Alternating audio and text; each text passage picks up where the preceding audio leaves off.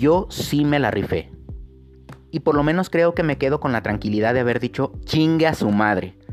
A lo mejor esta es la buena, y no sé. Chance y tú no estabas en el mismo momento.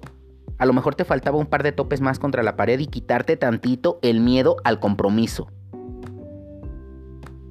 De cualquier manera te agradezco. Por mucho tiempo sentí que lo nuestro iba para largo.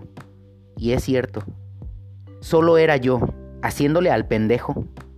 Pero pensé que entre besos y abrazos nos acabaríamos el planeta.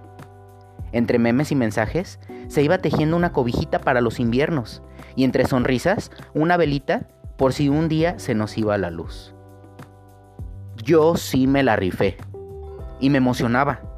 Me cansé de platicar de ti a cuanta oportunidad tenía. Nos imaginé viviendo una gran aventura juntos. Y no, no es reclamo ni nada.